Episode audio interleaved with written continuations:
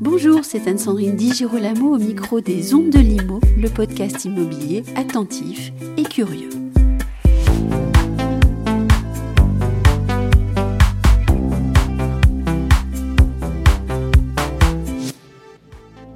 Nous avions rencontré il y a quelque temps Xavier O'Quinn venu évoquer ses suites urbaines et sa toute nouvelle rénovation au 25 rue du Jour à Paris.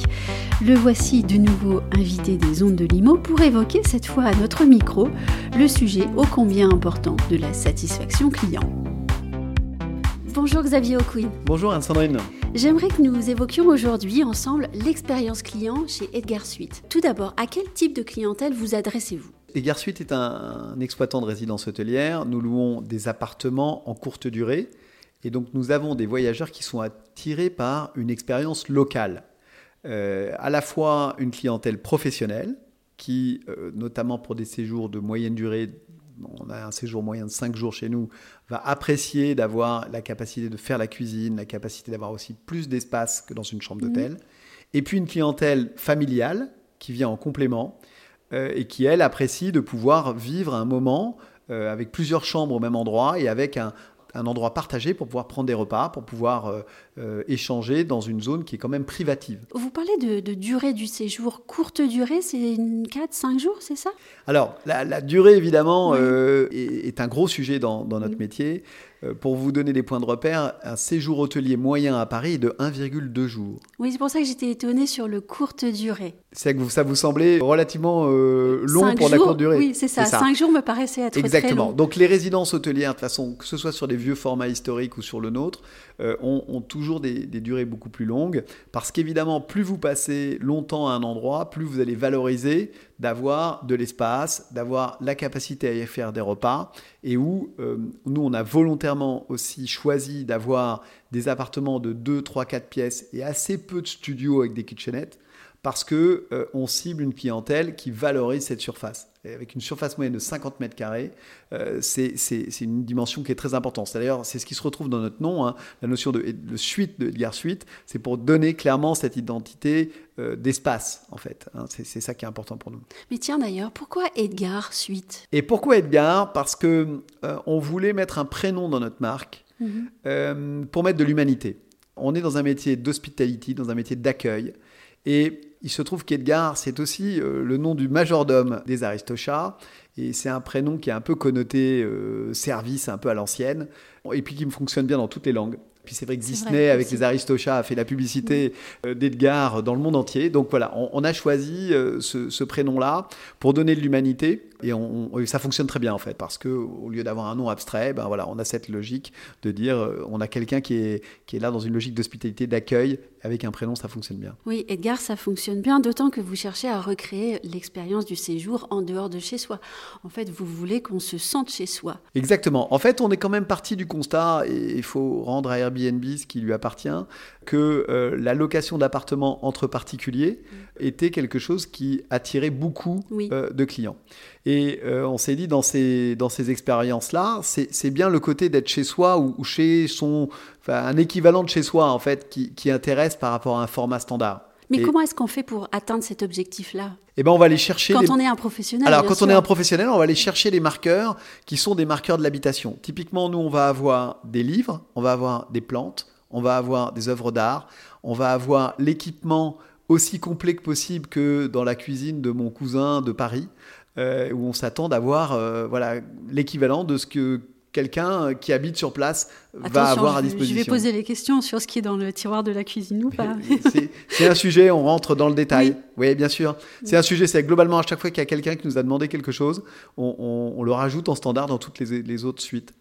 Euh, et on va assez loin. On va avoir euh, euh, typiquement deux tire-bouchons parce qu'on sait que ça fait partie des choses que parfois les gens peuvent emmener à l'extérieur et pas forcément ramener. Donc on en a en sécurité. Des livres de cuisine. Des livres de cuisine, tout à fait. On va avoir des ustensiles pour peler les légumes. On va avoir, voilà, on va assez loin en fait. Et à chaque fois qu'il y a des gens qui nous disent tiens pourquoi vous n'avez pas ça, on va le mettre en standard. À chaque fois partout.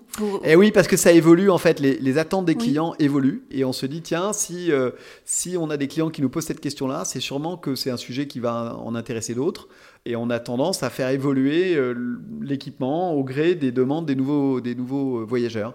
le monde bouge, le niveau globalement de prestations dans le monde de l'hospitality euh, s'améliore. Là aussi, euh, grâce à la révolution, alors cette fois-ci c'est plutôt Booking, le système de notation a introduit euh, une course à, la satisfaction qui est au profit des voyageurs. il y a une étude d'ailleurs d'Expedia à ce sujet qui indique clairement qu'un point de note Booking ou Expedia, c'est 20% de revenus en plus.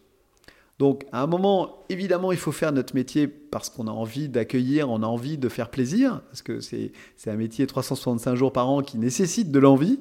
Mais euh, faire plaisir aux clients, si on, a aussi un intérêt économique à le faire, parce que euh, c'est le moyen d'aller tirer euh, les taux d'occupation, les prix moyens et donc les revenus et donc aussi le résultat, sous réserve euh, voilà, d'en faire vraiment euh, un leitmotiv dès le départ des projets. Mm.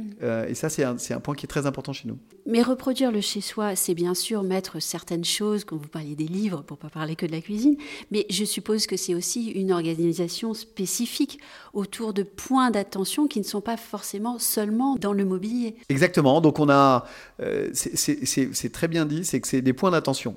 Mm. On a l'usage de dire que c'est un peu, il n'y a pas d'amour, il y a que des preuves d'amour. Mm. Nous, on part du principe qu'il n'y a pas d'accueil, il n'y a que des preuves d'accueil, des preuves d'hospitalité. Donc, on va travailler tout un tas de petits détails et, avec un leitmotiv qui est de sous-promettre sur délivrer. C'est ça le, levier, en fait, pour que les gens aient une impression euh, positive.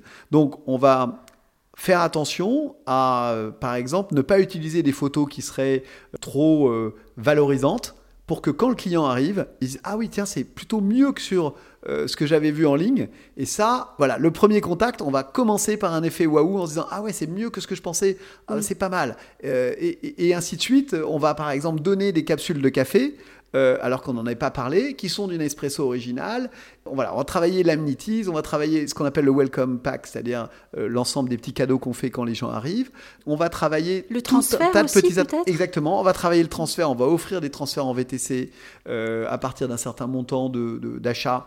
Mais chez nous, ça va assez vite parce que sur des séjours de, de 5, de 5 nuits, on est vite à des tickets de 1500, 2000, 3000 euros. donc offrir un transfert en van pour une famille qui arrive des États-Unis, c'est à la fois pas très coûteux pour nous et ça a une grosse valeur pour nos contreparties. Donc euh, voilà, on a cette logique de travailler des tas de petits détails parce que tout le monde n'est pas sensible aux mêmes détails. Celui qui aime pas le thé, euh, globalement, il valorisera pas qu'on utilise le palais d'été. Mais euh, à l'inverse, les gens qui aiment le thé voient tout de suite la différence entre un thé de base et un thé. C'est une attention. Pas la marque, la deuxième marque. Non, non, mais c'est vrai qu'ils sont pas très bons. oui, effectivement, parce que entre le moment de la réservation sur le net et l'arrivée sur place et même le séjour, on ne voit pas de personnel hôtelier dans les suites urbaines. Et pour autant, vous n'avez pas encore donné vos notes booking, mais vous allez les donner.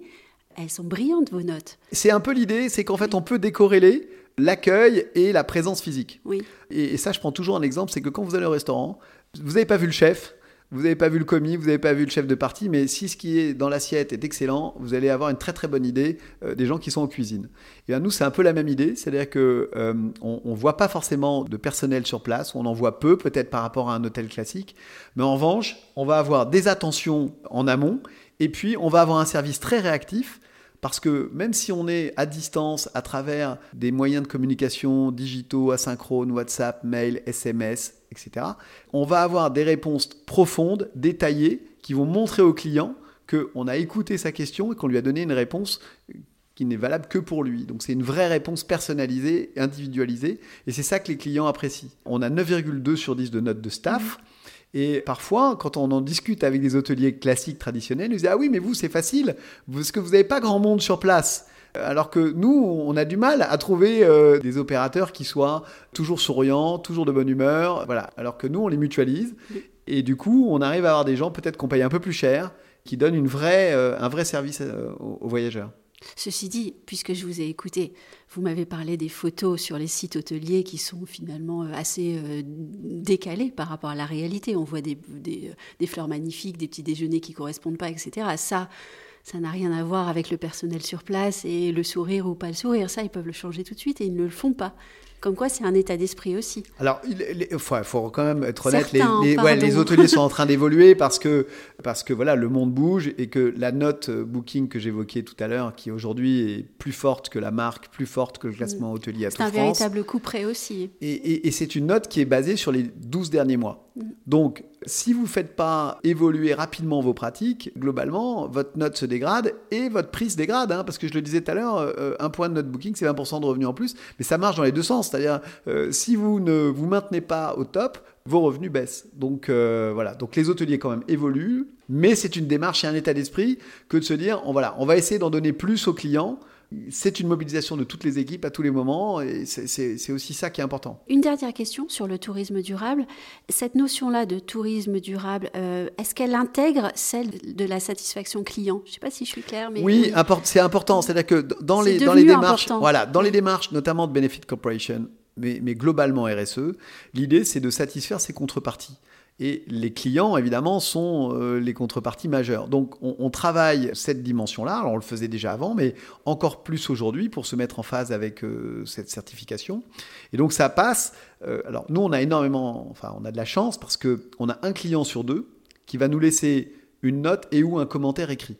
Donc c'est une matière formidable mhm. pour se poser des questions sur ce qu'on fait bien et sur ce qu'on pourrait faire mieux. Et donc on se sert de cette matière-là pour aussi faire de l'A-B testing, c'est-à-dire qu'on va dans une résidence mettre en place de façon temporaire un nouveau dispositif. Si dans les trois mois qui suivent, euh, on n'a pas eu de commentaires de gens qui disent ah oui ça c'était génial, eh ben on arrête parce que ça veut dire que c'était pas un bon investissement. Et à l'inverse, c'est comme ça qu'on améliore aussi nos prestations parce que on se rend compte que les clients sont sensibles à des attentions nouvelles. J'ai visité l'une de vos dernières rénovations au 25 rue du Jour. Peut-être que on pourrait juste évoquer euh, l'adresse, rapidement le lieu, mais aussi les tarifs. Donc on est 25 rue du Jour, c'est-à-dire juste à côté de l'église Saint-Eustache. Euh, à proximité de la rue du Louvre, à proximité euh, bah, de tout un quartier qui est en pleine transformation aujourd'hui, avec la Samaritaine, avec la Bourse du Commerce. voilà, donc c'est un quartier qui est très vivant, juste à côté de la rue Montorgueil. Et on est, nous, sur des tarifs donc, qui sont un petit peu dépendants de la taille des suites, mais globalement entre des alors des, deux chambres et des quatre chambres. Hein, on, va, on va osciller euh, sur ces, sur ces tailles-là et avec des prix euh, qui sont entre, euh, entre 400 et, et, 1000 euros la nuit. mais pour 4 à 8 personnes. Donc voilà, le prix par nuit et par personne par suite, voilà, est, est, assez raisonnable. Le prix, pour être quand même tout à fait transparent, aujourd'hui, les hôteliers, en particulier parisiens, sont cotés en temps réel à la bourse de Booking parce que euh, la variation entre la demande et, l'offre fait le prix, et donc on a, des amplitudes assez importantes, mais euh, le rapport qualité-prix à l'instant T reste quand même très bon, parce qu'il va être comparable à celui d'un 3 étoiles euh, neuf ou un 4 étoiles rénové, avec des prestations qui sont un peu différentes, on n'a pas de restauration sur place, mais on va avoir la possibilité de se faire la cuisine, et, enfin voilà, on a tout un, tout un assortiment de, choses qui sont différentes, et le client aujourd'hui est tout à fait mature, et le même client est capable d'aller euh, un week-end dans un palace avec son conjoint, de passer après une semaine en famille dans un appartement et de, savoir que ça s'évalue pas de la même façon. Euh, voilà, le client a beaucoup avancé là-dessus et euh, les attentes sont, sont, tout à fait adaptées à chaque format. Merci beaucoup Xavier. Merci beaucoup, merci à vous, merci Anne-Sandrine.